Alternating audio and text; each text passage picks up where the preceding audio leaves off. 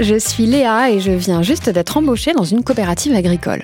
Depuis que je suis arrivée, j'entends de plus en plus parler des enjeux climatiques et de transition écologique. Je me pose des questions. Comment fait une coopérative pour réduire ses émissions? Comment soutient-elle les agriculteurs? Ou encore, est-ce qu'une réglementation du climat existe?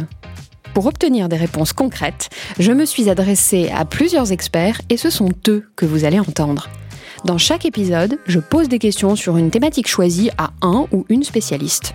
Bienvenue dans le podcast Parlons Climat, le rôle des coopératives agricoles. Quand pour les agriculteurs les enjeux environnementaux entrent en conflit avec les contraintes économiques, comment fait-on? Au sein de ma coopérative, il faut que je parvienne à comprendre comment soutenir les agriculteurs dans la réduction de leurs émissions. C'est pourquoi j'ai contacté Pierre Rayet, directeur général de France Carbone Agri, qui va me donner des clés pour comprendre le financement de la transition. Bonjour Pierre Rayet. Bonjour Léa. Alors d'abord, pouvez-vous m'expliquer quel est le rôle, la mission de France Carbone Agri? Alors Léa, France Carbone Agri, c'est une initiative du monde agricole qui a été euh, lancée peu après les accords de Paris en 2015 et suite à la création du label Bas Carbone en 2018. Un collectif d'associations agricoles a créé cette entreprise pour accompagner les agriculteurs dans leur transition bas carbone, pour assurer leur labellisation en tout cas la labellisation de leurs projets, mais également les valoriser auprès d'entreprises qui souhaitent participer et contribuer à ces projets dans le cadre de leur stratégie RSE. Cette transition bas carbone a-t-elle un coût? Effectivement, elle a un coût, car décarboner notre économie est un véritable enjeu de société. À horizon 2050, la France s'est engagée à atteindre la neutralité carbone.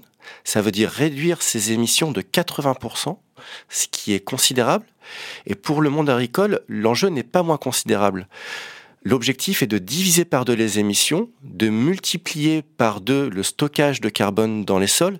Et donc ça, ça induit un ensemble de leviers à mettre en place qui peuvent être des leviers plus aisés, d'autres plus difficiles et d'autres très difficiles. Ce qui explique une grande hétérogénéité de coûts en fonction des systèmes d'exploitation, des filières.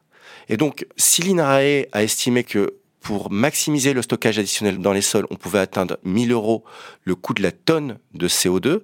En réalité, il y a une grande diversité de cas. Pour les exploitants, ça peut aller sur l'implantation de couverts intermédiaires, par exemple au niveau de leur champ, mieux gérer le troupeau.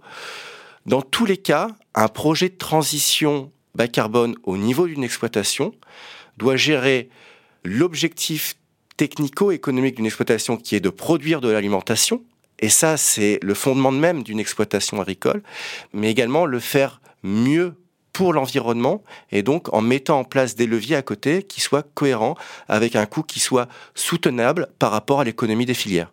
Alors selon vous, quel est le rôle des coopératives sur le sujet?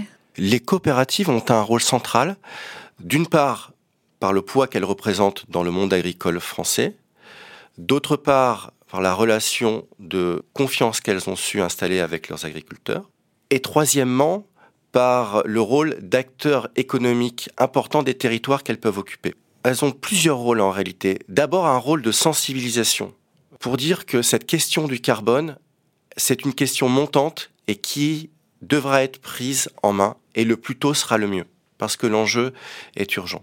Le deuxième point, c'est qu'elles doivent aider à évaluer ce qu'est cet enjeu du carbone donc aider à l'évaluation de ces problématiques, voire des empreintes chez leurs adhérents. Et puis ensuite, elles doivent participer à la mise en place de schémas de financement, et on l'a vu, c'est pas quelque chose de simple pour pouvoir financer ces transitions. Ça va passer par la mise en place de chaînes de valeur, mais ça va prendre du temps. Ça pourrait être complété également par des dispositifs de contribution climat, ou dit autrement des crédits carbone volontaires, pour pouvoir accompagner la transition bas carbone dans nos territoires.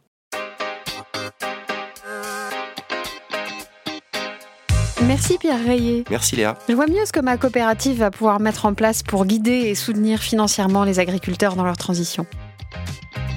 À bientôt.